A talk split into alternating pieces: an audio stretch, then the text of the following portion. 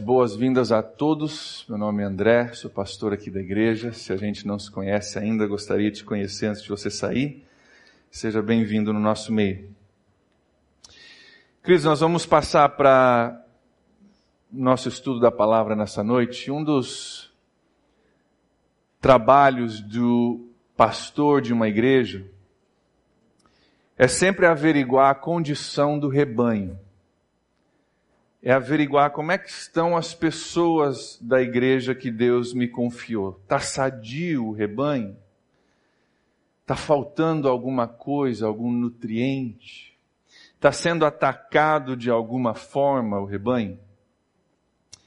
E nessas últimas semanas eu tenho conversado com muitas pessoas, muitas famílias aqui da igreja e tenho percebido que muitos, eu diria até a maioria, dos que eu tenho conversado têm compartilhado comigo que têm sofrido dificuldades, desânimos, lutas, ataques espirituais sobre a vida pessoal, familiar, profissional deles, é, individualmente, mas nós como igreja. Tem algo que, para mim, como pastor da igreja, está gerando um tema, algo generalizado no nosso meio. Claro que talvez não sejam 100% das pessoas, mas à medida que eu olho nosso, o nosso rebanho, eu digo: tem algo acontecendo. Tem algo acontecendo de uma forma fora do normal. E essa semana eu entrei em contato com a Darlene, que é a líder do nosso ministério de intercessão, e falei: Darlene, reforça as orações aí, porque é, eu estou vendo muita batalha no meio do povo. Ela falou: Pastor, estão vindo para mim também. É, já sei, estou recebendo também pedidos de oração, e ela falou: nós estamos passando um momento como igreja de batalha generalizada e nós precisamos tomar algumas atitudes como igreja. Essas batalhas que a gente tem sentindo, elas vêm no meio de uma fase muito importante para nós na vida da nossa igreja. Nós estamos discutindo é, o começo de uma ampliação do nosso espaço e nós precisamos construir, não sei se você sabe disso, mas nós temos trabalhado com 145 pessoas dentro desse espaço. Nos últimos cinco domingos nós temos pessoas sentadas para fora, hoje vai ser o sexto. E o nosso ministério já não, o prédio já não comporta mais o ministério. Além do crescimento numérico, que é só uma, um sintoma do que Deus está fazendo, nós temos aumentado o nosso investimento no reino de Deus. Esse ano, a nossa igreja, é, no nosso orçamento, nós damos mais de 10%, acho que é 14%, 13% do que entra aqui, vai para fora daqui, para missões, para trabalho no reino de Deus, pessoas, igrejas, missões, é, nossa denominação, para apoiar o trabalho de Deus, tanto no nosso estado, quanto no Brasil, quanto em países fora do Brasil. Esse ano nós enviamos dois seminaristas para o seminário. Né? Estamos apoiando eles quase integralmente. Com tudo isso, eu entendo que o que a gente está sentindo, você individualmente, mas nós coletivamente como igreja, ele não, não é uma coincidência. Não é uma coincidência. Eu creio que é um momento de nós nos posicionarmos como igreja em oração contra esses ataques que nós estamos sofrendo e pelo futuro da PIB. Então não é só contra aquilo que está acontecendo, mas é contra aquilo e também pelo futuro que Deus tem para nós pela frente. A princípio eu não estava escalado para pregar hoje, é, o nosso tema não era esse, mas vendo essas batalhas que nós estamos passando, meu coração foi se incomodando, Deus foi direcionando, eu pedi a palavra de volta para que a gente pudesse ter essa conversa hoje. E a princípio eu estava pensando, eu vou parar a nossa série Fundamentos da Fé Cristã e eu vou falar sobre essa questão de oração e batalha espiritual. E daí, à medida que eu fui preparando, eu falei, peraí. Essa palavra cabe perfeitamente dentro da nossa série. Aliás, a nossa série seria incompleta se nós não falássemos sobre o poder da oração e a necessidade de uma igreja que ora, que é o que nós vamos falar hoje. Então, eu quero falar contigo sobre o maior poder que o cristão tem na batalha espiritual em que nós vivemos. Nas últimas semanas nós falamos, Deus está se revelando em todo mundo, Ele é onipotente, onipresente, onisciente, mas também tem um inimigo de Deus que trabalha cegando os olhos e os corações dos homens para que não possam ver a luz e a glória de Deus. E a maior arma que nós temos na batalha espiritual é a oração. Quero falar contigo sobre isso hoje. Quero te falar como é que nós nos posicionamos, você e eu, e nós, como PIB, nos posicionamos em momentos de luta como o que nós estamos vivendo hoje. Para a gente fazer isso, eu quero que a gente entenda bem a natureza da batalha que a gente está enfrentando. E para isso, nós vamos para Efésios, capítulo 6. Se você puder abrir a sua Bíblia comigo. A Bíblia é muito clara com relação à batalha espiritual é muito clara sobre a realidade disso na vida do cristão. E um dos textos que dá maior clareza com relação a isso na Bíblia e sobre o nosso posicionamento quando encaramos essa realidade é Efésios capítulo 6. Nós vamos olhar juntos hoje do versículo 10 ao versículo 18. Efésios capítulo 6, do 10 ao 18. Eu vou ler Gostaria que você acompanhasse comigo na sua Bíblia ou no telão. Eu gostaria que você ouvisse as palavras do apóstolo Paulo no livro de Efésios como se fosse uma carta escrita para nós como igreja, aqui, agora, em São Francisco, em fevereiro de 2016. Versículo 10. Finalmente, PIB, Fortaleçam-se no Senhor e no seu forte poder. Vistam toda a armadura de Deus para poderem ficar firmes contra as ciladas do diabo. Pois a nossa luta, PIB, não é contra seres humanos, mas contra os poderes e autoridades, contra os dominadores deste mundo de trevas e contra as forças espirituais do mal nas regiões celestiais. Por isso, PIB, vistam toda a armadura de Deus para que possam resistir no dia mal e permanecer inabaláveis depois de terem feito tudo. Versículo 14. Assim, mantenham-se firmes, cingindo-se com o cinto da verdade, vestindo a couraça da justiça, tendo os pés calçados com a prontidão do evangelho da paz Além disso, usem o escudo da fé, com o qual vocês poderão apagar todas as setas inflamadas do maligno. Usem o capacete da salvação e a espada do Espírito, que é a palavra de Deus. E PIB, orem, orem no Espírito em todas as ocasiões. Com toda oração e súplica. Tendo isso em mente, estejam atentos e perseverem na oração por todos os santos. Versículo 10, Paulo começa com a primeira instrução para nós hoje. Fortaleçam-se. Fortaleçam-se. Interessante que ele não diz aqui, sejam fortalecidos por Deus sem esforço nenhum para vocês. Requer uma ação. Fortaleçam-se no Senhor. Não é algo que Deus faz por nós, é algo que nós fazemos. Fortaleçam-se no quê? No Senhor e no seu forte poder. Tem uma dinâmica aqui. O poder é do Senhor, mas eu tenho que me fortalecer nesse poder que Ele tem para mim. O recurso ele vem de Deus, mas eu tenho que buscar o recurso.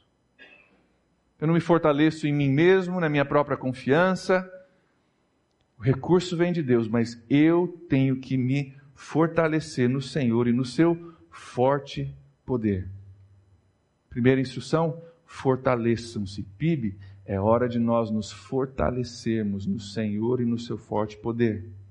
Segunda instrução: vistam toda a armadura de Deus. Versículo 11.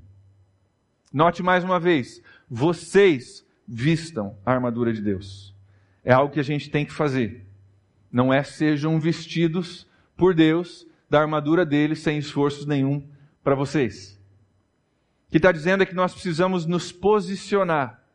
Só que tem duas coisas que nós temos que fazer: nos fortalecer no poder do Senhor e vestir essa armadura de Deus. Daí ele nos dá a razão pela qual nós devemos fazer isso e uma perspectiva muito importante sobre o que nós estamos enfrentando. Isso está no versículo 12. Pois, ou seja, por quê? Por que, que eu vou me fortalecer? E por que, que eu vou botar a armadura de Deus, porque a nossa luta, PIB, não é contra seres humanos, mas os poderes, autoridades, dominadores desses mundos das trevas e contra as forças espirituais do mal. Não é só coisa de igreja, forças espirituais do mal nas regiões celestiais. A luta não é humana, a luta não é terrena, e por isso poderes humanos não vão ser suficientes. Porque a luta não é humana. O adversário não é humano. Por isso que nós temos que nos fortalecer no poder de Deus, porque a luta é uma luta espiritual. Nossa luta não é nem humana e nem terrena, nós temos que vestir essa armadura de Deus, que é um revestimento espiritual para a batalha. E Paulo aqui ele abre os nossos olhos para enxergar algo além do que os nossos olhos humanos veem. Para entendermos que por trás da luta que você enfrenta e que eu enfrento, está um mundo espiritual que é verdadeiro, que usa seres humanos e usa situações humanas, mas por trás disso está um mundo espiritual que está agindo, que é realmente o que está agindo nas nossas vidas. Os nossos olhos enxergam o nosso cônjuge, suas falhas, suas palavras, seus ataques. E Paulo diz para nós que por trás disso está um mundo espiritual muito maior. Sua luta não é contra o seu cônjuge, mas contra o inimigo da sua vida que está usando a situação para te derrotar. Nossos olhos enxergam um filho ou uma filha que não está caminhando com Deus. A gente tenta falar, tenta explicar, tenta de tudo e não dá certo. Paulo está dizendo: a sua batalha não é com seu filho e com a sua filha, mas contra um mundo espiritual que está agindo nas situações. Se você não aprender a batalhar de forma espiritual, você não vai conseguir resultados contra poderes espirituais. Contra o mundo espiritual, que é a verdadeira batalha nossa, você tem que aprender a fazer batalha espiritual, senão você vai estar fazendo batalha humana, terrena, na sua força, no seu poder contra uma realidade espiritual e você não vai conseguir ter vitória. Você precisa aprender como é que eu faço batalha espiritualmente falando. Nós vamos falar sobre isso hoje. Nossos olhos enxergam o nosso patrão, nosso colega de trabalho, a crise na empresa, mas Paulo diz que a luta não é com o seu patrão, não é com o seu colega de trabalho, não é com a crise, mas sim com o inimigo que usa situações para te afetar. Por último, os nossos olhos naturais enxergam a tentação. Aquilo que parece tão bom, tão perfeito, vindo na hora exata. E a gente enxerga que não tem ninguém olhando, que ninguém precisa saber, que todo mundo faz, e a gente esquece que por trás da tentação, por trás dessa oportunidade vinda em momento oportuno, está um inimigo que é oportunista. A tentação, vinda em momento oportuno, traz por trás um inimigo oportunista, que se esconde por trás dessas oportunidades para usá-las para nos derrotar. Não estou dizendo aqui que tudo que acontece na nossa vida vem do diabo.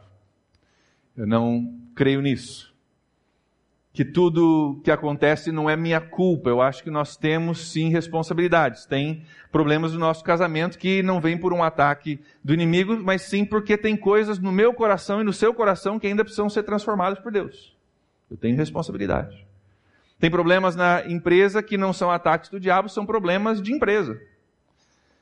Então o diabo não é culpado por tudo, mas a Bíblia deixa claro que além das coisas humanas existe um mundo espiritual uma batalha espiritual no versículo 12, que a nossa luta não é contra seres humanos, mas algo que está por trás. Ele continua, ele nos diz então no versículo 12: contra dominadores desse mundo de trevas, contra as forças espirituais do mal nas regiões celestiais. Olha o versículo 13 comigo. Por isso, Sempre que você vê por isso na Bíblia, para pensar, por quê? Volta no versículo anterior. Por quê?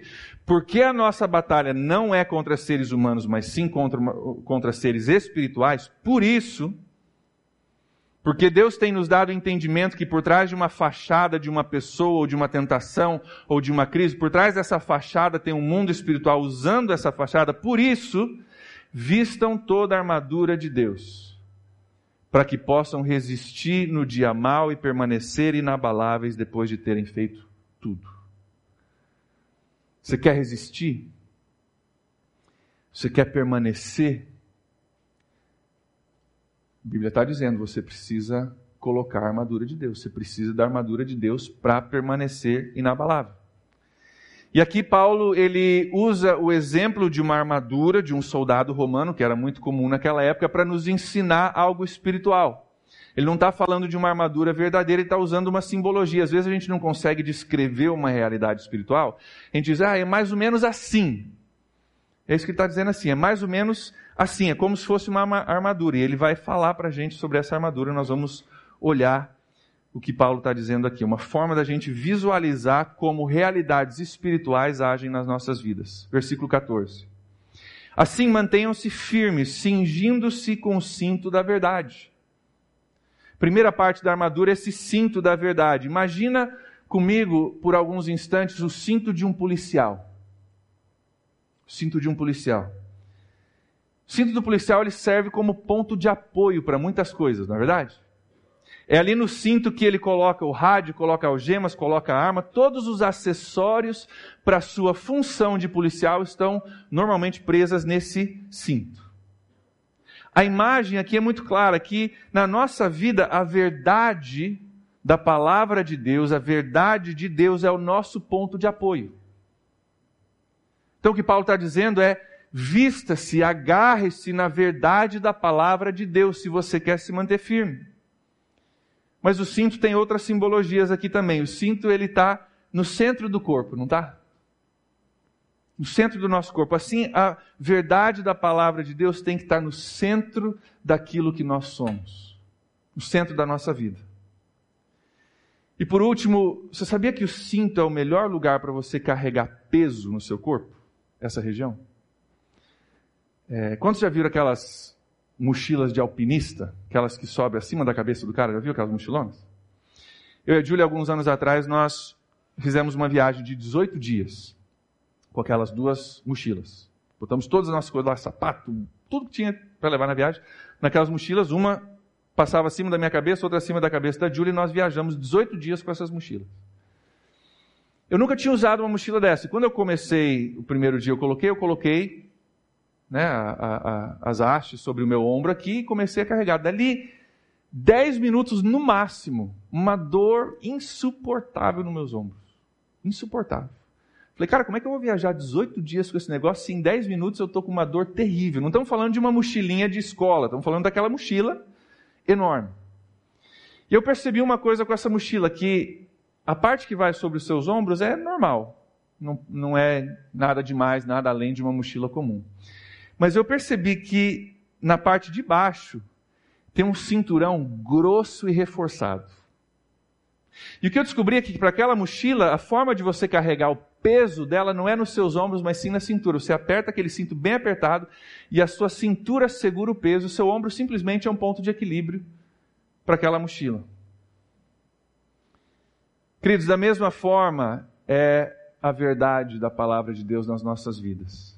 Ela nos ajuda a carregar o peso das nossas batalhas, o peso das situações que nós enfrentamos, quando nós temos a verdade. Verdade como em Cristo nós somos mais do que vencedores. É verdade ou não é? É verdade, isso ajuda a carregar peso. Posso tudo naquele que me fortalece. Tudo coopera para o bem daqueles que amam a Deus. Eu não estou vendo agora, não entendo agora, mas a palavra diz, e essa verdade se torna um ponto de apoio para me ajudar a carregar o peso das circunstâncias que estão ao meu redor. Nada pode me separar do amor de Deus. Nem dificuldade, nem anjos, nem demônios, nem tristeza, nem dor, nem pobreza, nem riqueza, nada pode me separar do amor de Deus. Isso é verdade que é âncora na nossa vida, que carrega peso na nossa vida, que faz a diferença. Então, Paulo está dizendo: coloquem essas verdades na sua vida. Você quer permanecer, você quer ter vitória, você quer fazer batalha espiritual contra o mundo espiritual? Coloque essas verdades na sua vida. Vista-se dessas verdades e elas vão te ajudar a ficar firme na sua batalha. Ele continua no versículo 14 dizendo que devemos vestir a couraça da justiça. A couraça é aquela parte da armadura que protege os órgãos vitais do soldado, né? Protege o peito, a barriga, os ombros do soldado. Em batalhas daquela época, se alguém conseguisse te perfurar o estômago, o coração ou o pulmão, suas horas estavam contadas, né? Era só é, contar que já o seu fim já estava próximo. A couraça para o soldado é de suma importância. Protege os órgãos vitais. Em 1 João, capítulo 1, versículo 9, eu vou ler brevemente, acho que vai estar no telão aqui. A Bíblia fala também sobre a justiça. Diz assim: que se confessarmos os nossos pecados, Ele, Deus, é fiel e justo para nos perdoar os nossos pecados e nos purificar do quê? De toda injustiça. Ou seja, pecado gera injustiça. Coloque a coraça da justiça. Pecado gera não ter coraça. Na sua batalha espiritual, você precisa ter a coraça da justiça. E a Bíblia diz que pecado gera injustiça. Ou seja, ter pecado gera um problema na nossa coraça e gera uma vulnerabilidade na batalha espiritual. Quando nós confessamos os nossos pecados a Deus, pedimos a Deus o seu perdão, Deus aplica a nós a justiça de Cristo. Essa justiça de Cristo se torna em nós como uma couraça que nos protege na batalha espiritual. Da mesma forma, se o pecado entra na nossa vida, onde há pecado não há couraça. Imagine por um minuto eu indo para uma batalha com uma couraça furada, com buracos, na frente e atrás. É só o inimigo encontrar aquela brecha que ele tem acesso para me destruir. Assim é o pecado nas nossas vidas. O pecado ele se torna um ponto de acesso do inimigo nas nossas vidas em meio à nossa batalha espiritual. Se você quer ter vitória, se você quer ser vitorioso nas batalhas que você está enfrentando, que nós estamos enfrentando como igreja, você tem que, eu tenho que me livrar de todo pecado. Entrar na batalha com o pecado, entrar na batalha com uma couraça furada. Temos que vestir a couraça da justiça através da confissão dos nossos pecados, para que o inimigo tente nos atingir e não consiga. Estão entendendo como é que isso funciona? Alguém disse para mim, pastor, eu tô, tô contigo, tô ligado, tô entendendo. Amém? Erga sua mão, dá uma resposta para mim que vocês estão. Amém. Pecado confessado, couraça de justiça. Deus te protegendo. Pecado não confessado, injustiça, brecha na tua couraça. Versículo 15. Tendo os pés calçados com a prontidão do evangelho da paz a armadura de Deus, ela inclui para nós algo para os nossos pés. Interessante. Muitos têm interpretado esse versículo para entender que nós devemos estar prontos para pregar o Evangelho. A prontidão do Evangelho da paz. Muitos entendem, então, você, irmão, você tem que estar pronto, a parte da batalha você está pronto para pregar o Evangelho. Mas se você parar para pensar, essa interpretação não faz sentido do contexto do que Paulo está falando. Se olha o contexto do que está acontecendo, não faz sentido nenhum a gente entender esse versículo dessa forma. Vamos lembrar um pouco do contexto, para você não achar que eu estou inventando coisa. O contexto diz que o propósito da armadura, versículo 13, é que nós possamos resistir no dia mal e permanecer inabaláveis. Então, toda a armadura é para você resistir e ficar inabalável. Todos os itens da armadura são coisas que Deus nos dá como ajudas para que nós possamos ser vitoriosos. Aí ele fala, ah, e vai pregar o Evangelho? Não estou desfazendo da pregação do Evangelho, da importância disso para a nossa vida espiritual, mas eu acho que não tem nada a ver com o contexto. Eu acho que a forma da gente entender isso, eu vou te explicar o porquê. A forma da gente entender esse versículo corretamente é assim: tendo os pés calçados com a paz do Evangelho. Então, coraça da justiça, cinto da verdade e calce os seus pés com a paz que vem do Evangelho. Eu entendo que parte da armadura de Deus, parte da armadura que Deus tem para você é um revestimento de paz que te permite, voltando ao versículo 13, propósito da armadura, permanecer inabalável. Para você permanecer inabalável, você precisa de algo sobre os seus pés: a paz de Deus. Aliás, não só o contexto bíblico se refere a isso, mas o contexto histórico também. Interessante que o soldado romano da época em que Paulo escreve isso, ele usava um tipo de sandália com cravos embaixo da sandália. Era uma coisa nova nos exércitos daquela época. E esses cravos, imagina uma chuteira, dava muita aderência em solos complicados, em solos variados. No meio da batalha, eles tinham esses cravos que dava essa aderência maior. Inclusive, muitos historiadores dizem que uma das razões do sucesso do exército romano eram essas sandálias. Imagine você lutando espada e escudo. Nós vamos falar daqui a pouco sobre o escudo e a espada. Era luta braçal. E você ter um calçado com cravos que te permite ficar estável e o outro não tem cravos. Não seria uma vantagem? Se você já assistiu aquele, aquele, esporte né, com, com, com espadas, sabe que a posição e o posicionamento do lutador é crucial. Da mesma forma, eu creio que a paz de Deus é a nossa estabilidade em momentos difíceis.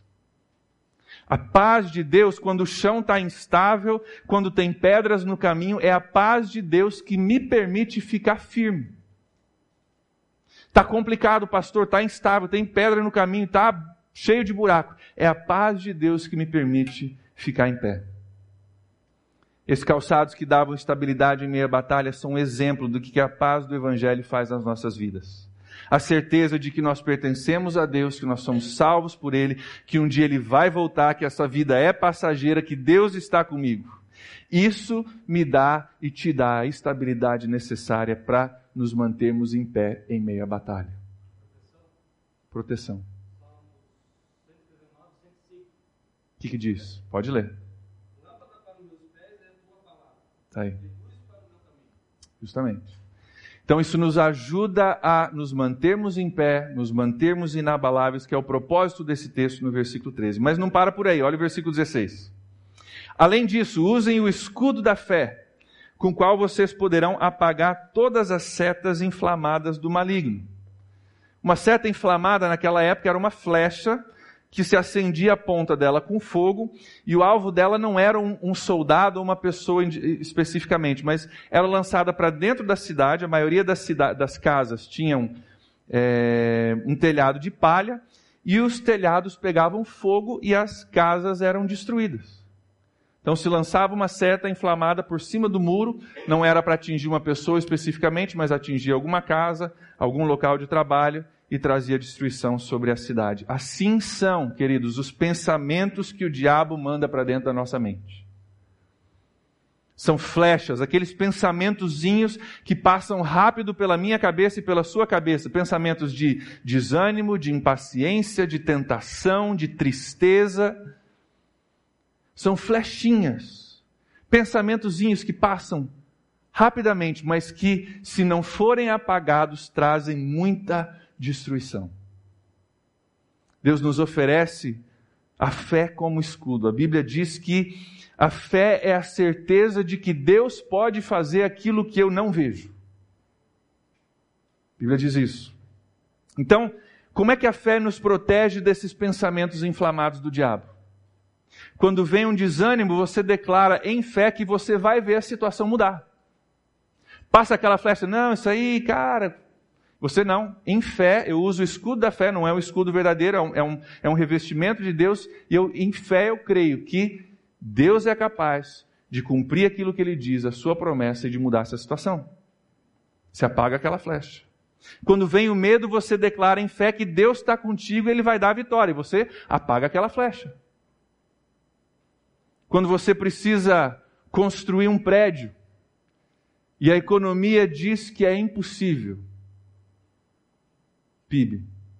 Você declara em fé que nada para Deus é impossível e você prossegue com aquilo que Deus te instruiu a fazer, independentemente do que a economia diz.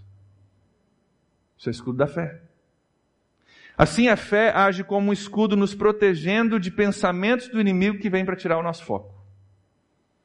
Deus tem esse escudo para você, mas eu e você temos que colocar eu e você temos que usar, eu e você temos que pegar aquela seta e apagar ela através da fé e crer que Deus é capaz de realizar aquilo que parece impossível, que isso é fé.